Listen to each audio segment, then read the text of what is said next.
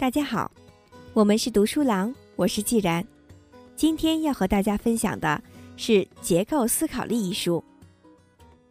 本小节为大家介绍结构化接收信息的三个步骤。众所周知，三国时期的诸葛亮以思维缜密而闻名于世。诸葛亮非常聪明，他一读文章就能读出大略，学习时从大处着眼。而非拘泥于细节，这是典型的具备结构思考力的例子。他强调的是，无论思考和表达时，做到先总后分，先框架后细节，先重要后次要，先结果后原因。我们怎样才能像诸葛亮一样，看事情就看出个大略来呢？接下来跟大家分享的方法，可以帮助你清晰的找出。对方所传递信息的结构，并有效的概括出核心的内容。日常工作中，接收到杂乱无章信息的场景非常常见。你有没有遇到过这样的场景？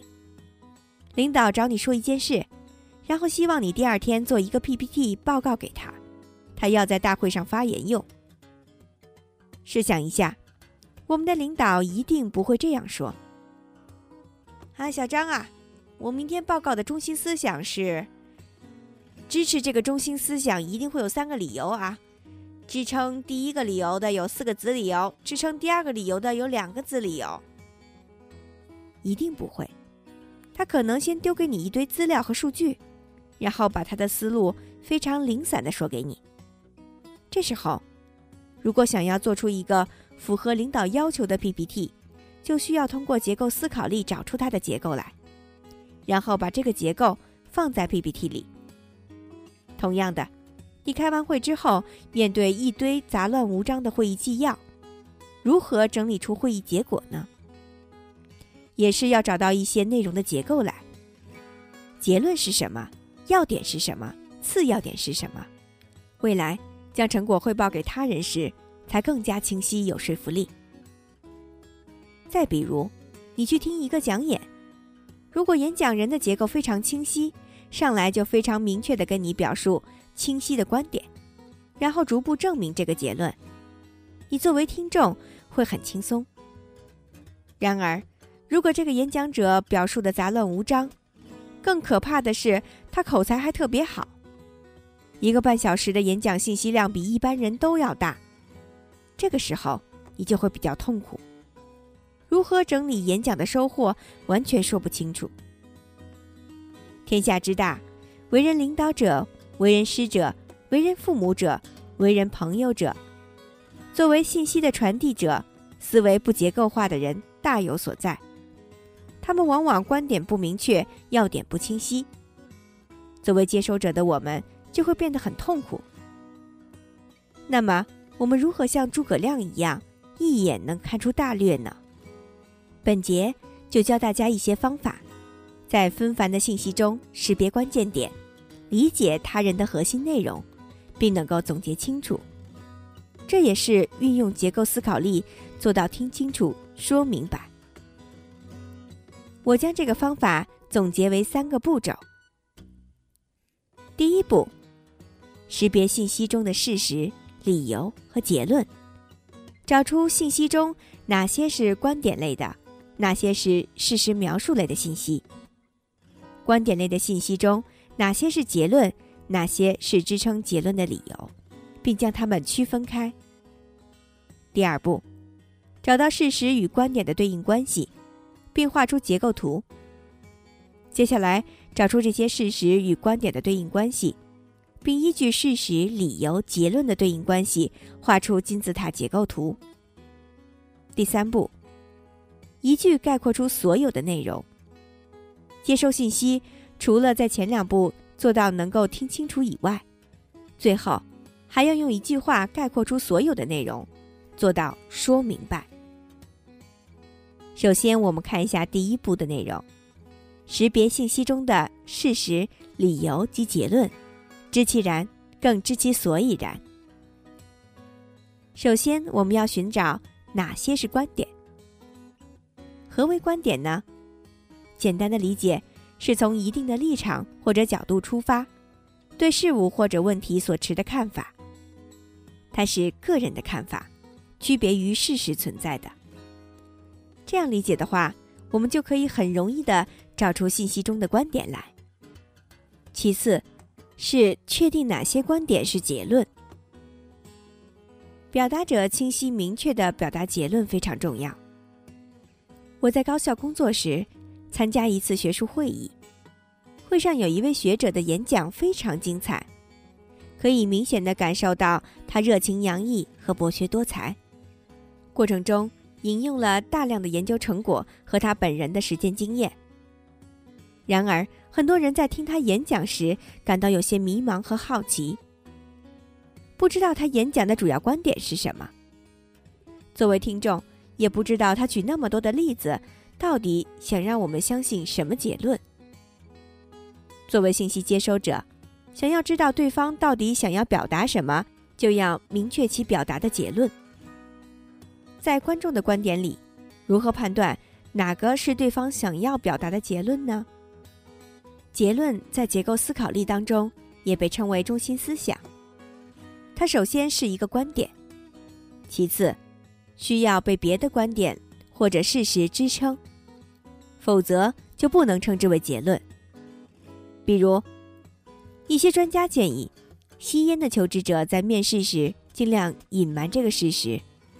我个人认为，所有这些隐瞒雇主的建议都是不明智的。隐瞒又有什么用呢？被雇佣以后还是会被发现。讨厌抽烟的老板仍可以找一两个借口把你辞退。甚至不用提“抽烟”两个字，所以不要试图隐瞒。作者想要表达的结论是什么呢？很明显是面试时不要试图隐瞒，而其他几个观点都是支撑这个结论的理由。在这里给大家分享几个确定结论的主要线索。线索一：寻找结论的指示词。通过关注重要的指示词来去判断，因为结构思考力接收信息，除了通过文字信息收集以外，最主要的战场还是口头表达。当客户、同事、上司跟你沟通一件事情，或者听一个演讲时，可以通过关注重点的指示词去判断对方想要表达的结论到底是什么。指示词包括。因此，由此可知，因此可以判断，显示出，告诉我们，所以，表明，由此得出。我要说的重点是，证明问题的实质是。当然，并不是所有对方的表达一定会应用这些词语，不过，这些词确实为我们找出结论提供了简便的方法。线索二：关注几个重要的位置。有几个重要位置我们要格外关注，比如表达的开头、结尾。如果是文章的话，还要格外关注下段落的开头及结尾处。这些地方都是比较容易呈现结论的地方。当然，如果这个表达的人结构思考力很强，那我们就非常轻松了。因为结构先行的标准告诉我们，开头表达的就是结论。所以，换位思考一下，如果我们自己是表述者，那么就别让听众或者读者辛苦了，一定记得结论先行。线索三：问一问，所以呢？尝试问一句“所以呢”，这个小技巧在课上的时候我也经常提到，比如。当你的下属来找你汇报一件事，因为对方不具备结构思考力，所以进来以后就不停的说。这时，这个技巧就可以帮你快速的找到他想要表达的结论来。就是问他，所以呢？他说呀说呀说呀，你就问所以呢？再说呀说呀说呀，你又问所以呢？其实是在接收信息的过程中。逼着对方去表述结论到底是什么。这种方法同样适用于特别隐晦的文字内容。当看完以后，我们可以尝试问自己：所以对方想要表达的结论是什么呢？当然，这种方法虽好，但是却不太适用和上司的沟通。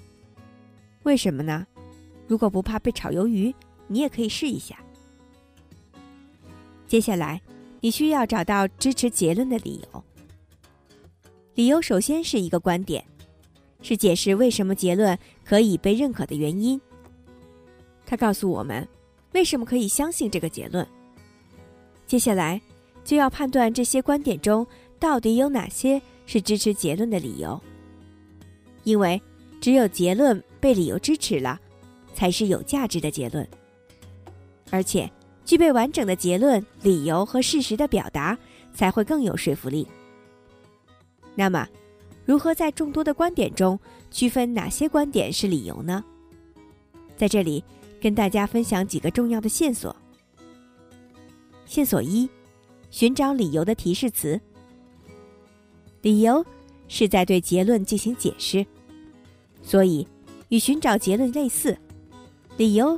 也会经常藏在一些理由提示词的后面，比如“由于”，因为这个原因，因为这个事实，鉴于有以下材料支撑，因为证据是，调研显示，第一、第二、第三。线索二，问一问为什么呢？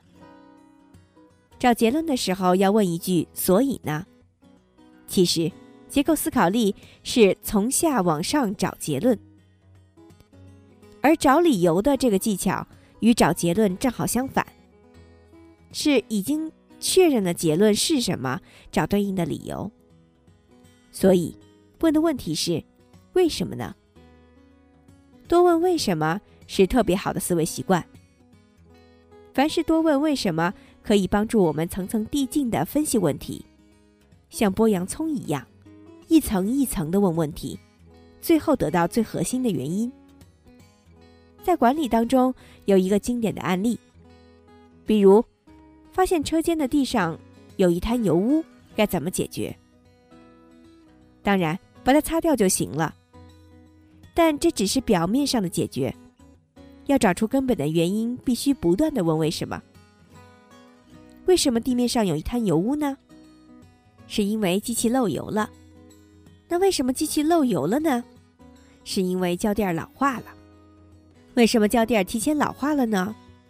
是因为这批胶垫质量不好。那为什么质量不好呢？是因为采购的价格便宜。那为什么采购价格低了呢？是因为采购部的采购方案发生了变化。这个案例是集中在一个问题上不断进行追问。我只是想让大家体会，通过为什么是可以找出原因的。当然，在结构思考力接收信息中，不一定一个点要问那么深。最后，让我们戴上白帽子，看都有哪些事实。找出事实的技巧跟找出理由的技巧类似，因为事实都是用来支撑理由的，就如同理由。是用来支撑结论的一样。提到事实，这里跟大家分享一个概念，叫“白帽子”。介绍这个概念之前，先一起来回顾一个故事：盲人摸象。故事的结尾是，至今这些盲人还在喋喋不休的争论中。大家都知道，每个人说的都对，但因为每个人看的角度不同。所以造成了分歧。为了解决这类问题，思想训练大师德波诺提出了一个新的思考方法，叫水平思考。他在《六顶思考贸易书》中对这个方法进行了形象化的诠释，把人们看待问题的不同角度形象地比喻为六种颜色的帽子。当讨论问题时，大家都戴同一个颜色的帽子。就能保证看待问题的角度是一致的。其中，白帽子代表的是信息、事实和数字。这里在找支持理由的事实的过程中，我仅引用六顶思考帽中的白色帽子。也就是说，当我们戴上白帽子接收信息时，就可以很容易的找到支撑理由的事实了。第二步，找出对应关系，画出结构图，不再做人云亦云的菜鸟。其实，第二步就是找出结论、理由和事实的对应关系，来画出结构图。信息爆炸的时代，对个人的独立思考能力提出了更高的要求。我们很多人晚上最后一件事情，都是用手机来刷微信。每天还没有等眼睛睁开，就像沈渊奏折一样，拿出手机继续刷。全国几亿移动网民，每人每几分钟就会低一次头。人们每天接收到的信息量，甚至超过了以往一周甚至一个月。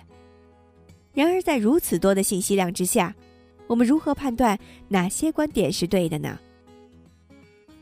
这对于个人独立思考能力提出了更高的要求。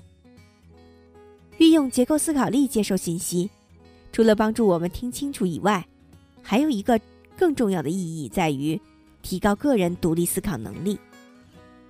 判断结论合理与否的前提是，在接收信息时找出对方的结构。比如，一家游戏公司的产品经理跟你说。这个网络游戏产品上线之后一定会非常成功。我们如何判断他说的是否合理呢？当然，有一种方法是你觉得他说的对，或者觉得他说的错。这种方法是不可取的。如果想要判断这个人结论的合理性，不能仅仅局限于他的结论，要看他用哪些理由来支撑这个结论，以及用哪些数据支撑这些理由。换句话说，要运用结构思考力接收信息的方式，找出对方的结构来。当我们把对方的信息梳理之后，并依据对应关系画出图，整个内容就非常清晰了。结论是，某产品将成为非常成功的产品。一级目录的依据分别是：封测、内测数据非常乐观，市场热度非常高。和运营准备更加充分。然后，二级是支撑上面理由的子理由，比如支撑数据乐观的子理由包括激活码抢手、用户留存率高、开卡率高等等。再往下就要看他提供的具体数据支持了。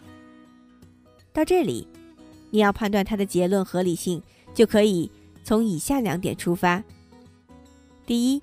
看他提供的事实与数据是否真实。第二，这些事实与数据是否可以得出相应的理由，相应的理由是否可以得出最终的结论。结构化接收信息能侧面提高个人的独立思考能力。大家如果经常看港台片，可以发现，在法庭上的对峙和讨论都是采用这样的方式。首先从证据入手。看是否能支撑结论。其次，如果发现对方作伪证，那后面根本就不用再辩了。同理，当我们和别人讨论问题的时候，也要先找出结构，然后再从事实入手。当我们运用结构思考力接收信息，通过结论、理由、事实的关系画出结构图之后，可以让我们去判断对方结论的合理性。不但听清楚了，还能从侧面提高我们个人独立思考能力，而不是简单的人云亦云。第三步，一句话概括主题句，迅速变身职业达人。为什么我们在结构思考力中会要求大家用一句话来概括主要内容呢？这也跟麦肯锡的另外一个著名的原理有关，叫。三十秒电梯法则。据说有一次，麦肯锡的项目小组给客户的总裁开一个项目汇报会，会议一切准备就绪，即将开始时，对方总裁说有急事，必须要马上离开，于是就邀请麦肯锡的项目负责人一起坐电梯，在电梯里简要的介绍项目情况。结果大家可以想象，电梯从楼上到楼下也就几十秒钟的时间。这个项目负责人就没说清楚这个项目到底是什么。后来也是因为这样一次沟通，丢掉了跟这个客户合作的机会。之后，麦凯辛就吸取了教训，要求公司里所有的员工，无论手头上有多么复杂的工作或者项目，都能够用三十秒钟或者一句话把问题说清楚。这就是著名的三十秒电梯法则。然而，想要用一句话概括出主要内容的前提，一定是结构非常清晰。换一句话说，你给我三秒钟，我就只说出中心思想；再多十秒，就可以说到一级目录，以此类推。最短时间内表达一定的最核心的内容。比如，网上有帖子也在热议当年马云是如何通过六分钟时间说服孙正义。为阿里巴巴投资几千万美元的，六分钟能够说出表达的核心，能否打动对方？对于结构和结构的清晰提出了很高的要求。接下来进入到接收信息的最后一步，我们接收的信息的最终目的是做到听清楚、说明白。所以，如何能够用一句话把你接收到的信息说明白呢？这里给大家分享一个公式：在什么的基础上，从哪些方面说明了什么结论？其实，这个公式背后有着非常严谨的逻辑。这个逻辑是什么呢？在什么的基础上是序言，从 n 个方面是一级目录，说明了是结论。所以。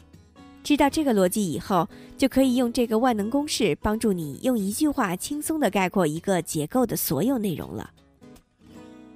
结构思考力除了是重要信息的传递过程以外，更是一个人职业化程度的体现。前期建议大家把万能公式写在你本子上进行套用。当开会轮到你发言了，可以怎么说？比如，在前面几位同事针对。新产品营销问题讨论的基础上，我将从价格、渠道和促销三个方面说一下我对这个问题的看法。接下来，你就分别从三个方面一一展开表述。当开完会，轮到你总结了，可以怎么说呢？在大家针对新产品营销问题讨论基础上，分别从价格。渠道和促销三个方面得出最新的问题解决方案。接下来，大家按照这三个方面去实施吧。当你运用这种方式去表达的时候，你身边的领导和同事如果没有经过训练，一定不知道你这个方式叫做结构化，但一定会觉得你特别职业化。换句话说，你作为管理者。也喜欢你的员工在商务沟通场合中这样高效清晰的表达。我们也会要求自己的员工训练结构思考力，比如我们的一位课程经理提前一天打电话跟你简单沟通了关于结构思考力课程内训的合作事宜，第二天准备见面详谈，那他见面以后就可以用类似的方法开场。某某老师您好。在昨天跟您电话初步沟通结构思考力内训需求的基础上，今天想从学员面临的问题、业务部门的需求以及人力资源部具体要求三个方面跟您进一步探讨一下课程合作的方案。您看有什么需要补充的吗？如果有补充，就再加上几点；如果没补充，接下来就按照这三个方面一个个的讨论。在本节中。跟大家探讨的是结构思考力接收信息的三个步骤。第一步，识别信息中的事实、理由和结论；第二步，找出对应关系，并画出结构图；第三步，一句话概括所有的内容。这三个步骤的不断使用，会让你在纷繁复杂的信息中变得轻松自如，可以像诸葛亮一样，一眼就看出大略来。今天的分享就到这里，感谢您收听《结构思考力》一书。在下一小节中，继续为大家分享基于目标定主题，精彩内容敬请关注。我是既然，我们是读书郎，谢谢收听，再见。